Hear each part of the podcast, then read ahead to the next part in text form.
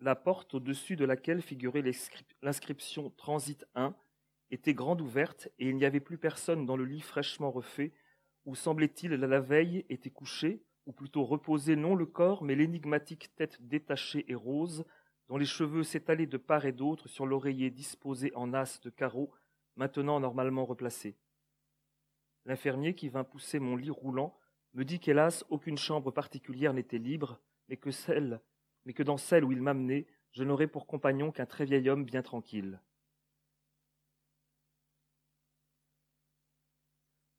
Monument en grès rose du pays et aussi haut qu'une maison de deux étages, élevé en bordure du jardin public et où, sur un fond de marbre noir, comme une page de deuil encadrée d'un matériau précieux, s'allongeaient les interminables colonnes de noms dorés à la feuille des morts de la ville, bizarrement symbolisées sous la forme de trois personnages grandeur nature, taillés à grands coups de ciseaux dans une pierre blanche, et où, grâce aux accessoires dont ils étaient pourvus, on pouvait reconnaître un marin pêcheur, son filet sur l'épaule, un vigneron un pied sur sa pelle et un maçon la truelle à la main, les trois personnages comme seulement ébauchés, volontairement, symboliquement, rugueux, la boue des tranchées, et que le sculpteur, apparenté à la riche famille qui produisait un apéritif réputé, avait disposé non pas sur un rang, mais selon un léger arc de cercle, comme si, insoucieux des passants ou des spectateurs, ils étaient là non pour se montrer, mais comme sortis du royaume des morts et conversaient entre eux. Endroit où, tournant à droite et offrant pendant un instant son flanc à la vue des collégiens déconfits, le tramway disparaissait définitivement dans son prolongement coudé du boulevard du président Wilson qui, changeant de nom à partir de là, ne portait plus que celui d'une personnalité locale. Mais je ne pouvais jouir des évasions et des rêves que, malgré la déception des photographies affichées à l'entrée du cinéma, promettaient les criardes affiches ou des plaisirs variés proposés par les attractions de la foire, qu'à la course, obligé que j'étais, si je manquais ce tram de quatre heures, de me rendre chez le mari de l'aîné de mes cousines déjà réinstallé, lui, en ville, où il dirigeait un cabinet d'affaires, chargé par maman non seulement de me protéger de ces dangers, mais encore de veiller à ce que je ne perde pas mon temps et qu'en attendant l'heure du prochain tramway, je me mette aussitôt à mes devoirs ou commence à apprendre mes leçons du lendemain. En fait, c'était un homme doux, atteint d'une affable mélancolie, et qui ne semblait connaître d'autres plaisirs, ou d'autres échappatoires, dans la vie que de s'asseoir au piano sous lequel il allongeait la douloureuse et lourde jambe à la rotule broyée qu'il avait ramenée de la guerre, et où il jouait pour lui seul, sans prétention, s'honorant seulement de recevoir somptueusement à sa table, quand il en passait par la ville, les virtuoses en tournée. Soit par gentillesse, soit par faiblesse ou timidité, il jugeait sans doute avoir satisfait à son engagement envers maman lorsqu'il m'avait fait servir par l'un de ses employés un bol de chocolat accompagné de petits gâteaux dont j'allais, les lèvres à peine essuyées, le remercier sans même feindre d'avoir travaillé et me ruer aussitôt dans l'escalier. Lorsque, par chance, je ne manquais pas le tramway de quatre heures, c'est-à-dire quand le hasard faisait coïncider l'humeur du professeur et celle du Watman, et que j'arrivais assez tôt, le soleil déclinant d'octobre déjà bas étirait, de façon un peu sinistre, les ombres des pins sur le gravier du jardin où l'on déposait chaque après-midi cette chaise longue, ou plutôt cette liseuse, où était couchée non pas maman, mais l'espèce de momie à tête d'épervier, à la peau d'un jaune cireux, au nez autrefois bourbonien, maintenant devenu semblable à quelques becs d'oiseaux de proie, et dont le regard durci par la souffrance avait quelque chose de presque méchant. Je ne sais quel médecin, elle avait été opérée à Paris par ce que l'on appelait à l'époque un ponte de la chirurgie, lui avait prescrit, peut-être simplement pour lui donner l'illusion d'une possible guérison qu'il savait exclue, de consommer des viandes non pas saignantes mais crues, qu'elle absorbait sous la forme de petites boulettes dont elle avait une si grande répugnance elle qui avait été autrefois si gourmande qu'elle conservait les menus des somptueux dîners offerts par le gouverneur général de la colonie et, là-bas, se faisait avertir par le meilleur traiteur des arrivages de langoustes fraîches, que pour la surmonter, elle devait se faire une telle violence qu'elle semblait alors une macabre caricature de la voracité, projetant, comme paradoxalement affamée, sa tête en avant dans un sauvage mouvement qui n'était pas sans évoquer, avec ce nez tellement amaigri et osseux, les deux aigles captifs que l'on pouvait voir au square déchiqueter dans leur cage quelques carcasses pourries. L'amour maternel s'étant chez elle peu à peu empreint, à mesure qu'elle voyait inexorablement se rapprocher le moment de bientôt disparaître et de laisser derrière elle un, derrière elle un orphelin de onze ans, d'une sorte de violence désespérée qui la poussait, pour sans doute prévenir, ou pallier, les dangers futurs, paresse ou mauvaise éducation, qu'elle pensait devoir me guetter, à redoubler de sévérité, comme si,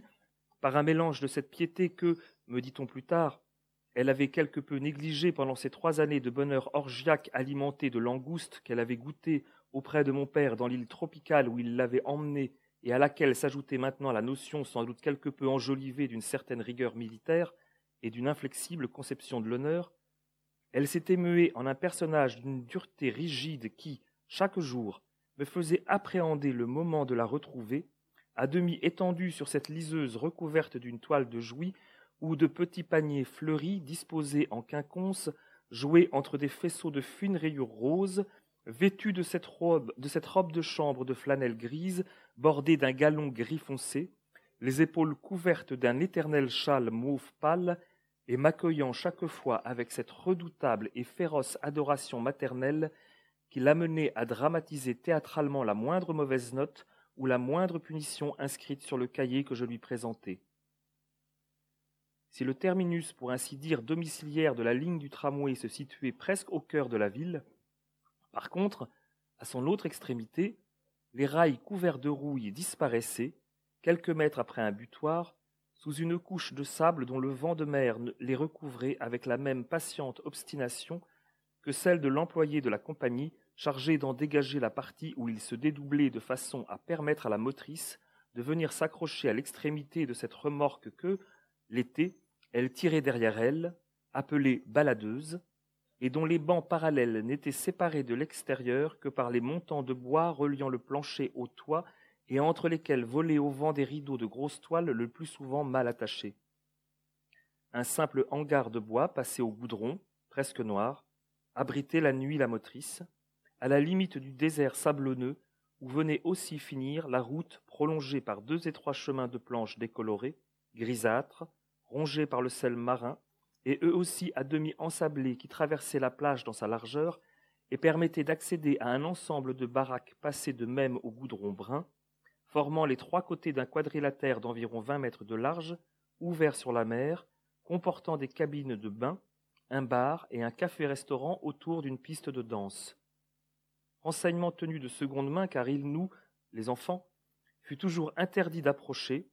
interdiction en fait jamais signifiée mais qui allait de soi, découlait tout naturellement de la façon dont, dans la famille, on parlait de ce lieu, comme on parle de ces fâcheuses nuisances que peuvent constituer dans le voisinage quelques usines ou quelques malodorants dépôts d'ordures, et uniquement par référence comme, par exemple, pour dire que la villa de tels amis, ou l'endroit où ils avaient coutume de se tenir sur la plage se situait, toujours naturellement à bonne distance, à droite ou à gauche, ou encore en parlant de quelques domestiques, quelques petites bonnes auxiliaires ou la fille du métayer qui, son jour de congé, allait y danser. Lieu, l'ensemble à l'apparence délabrée de ces baraquements passés au goudron, qui, par une sorte d'ironique paradoxe, portait le nom de plage mondaine, et qui, remplacé plus tard, mais moins près de la mer et presque à côté du terminus du tramway, par un sommaire cube de béton peint en jaune et baptisé Casino,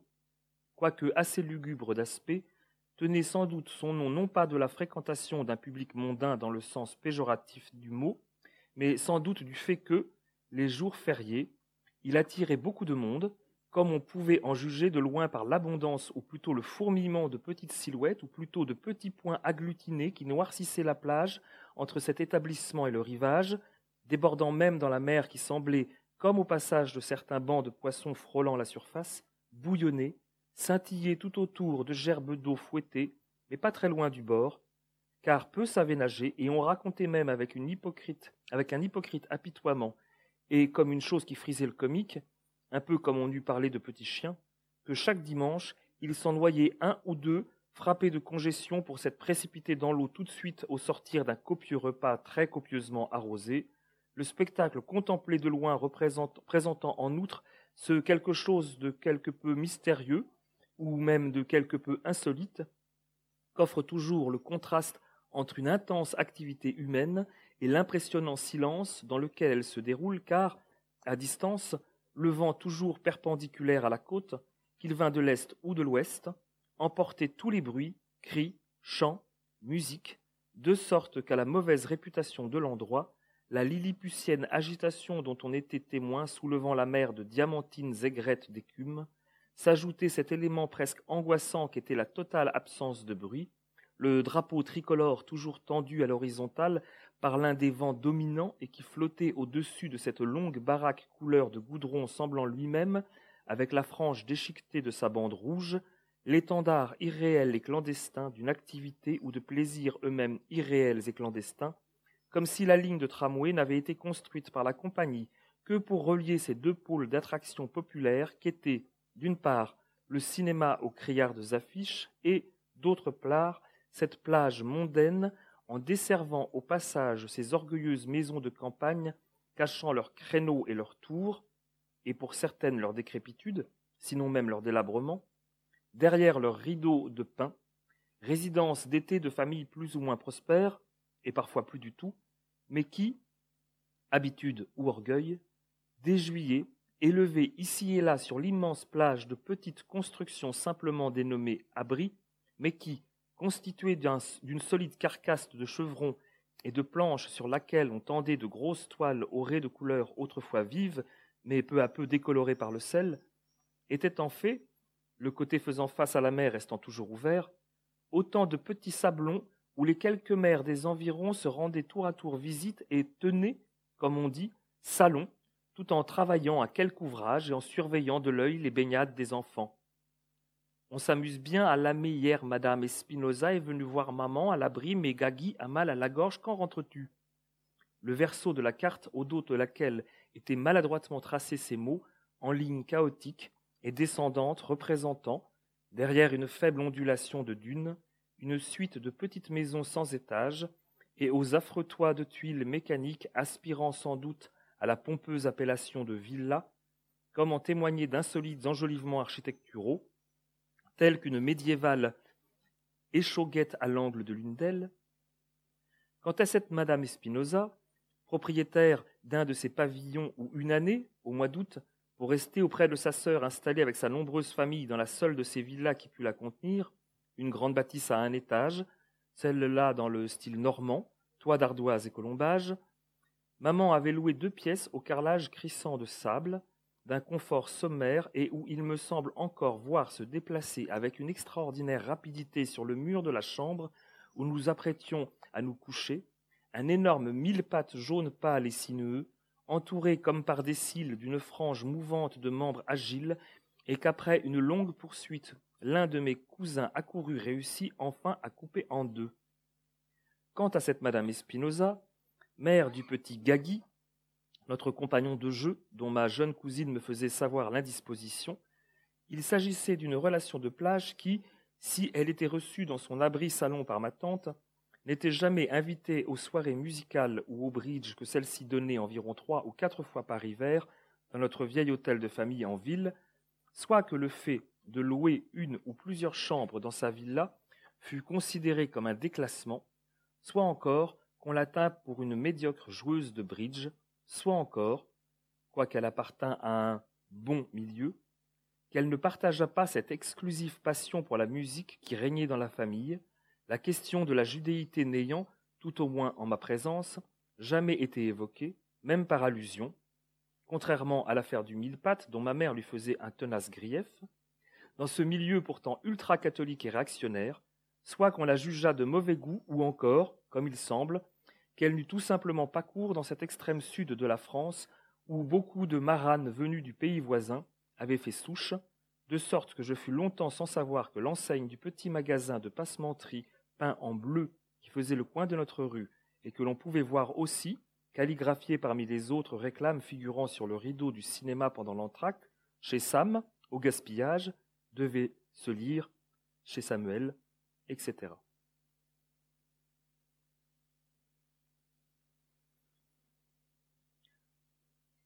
l'autre occupant de la chambre double où l'on roula mon lit après la nuit passée au transit,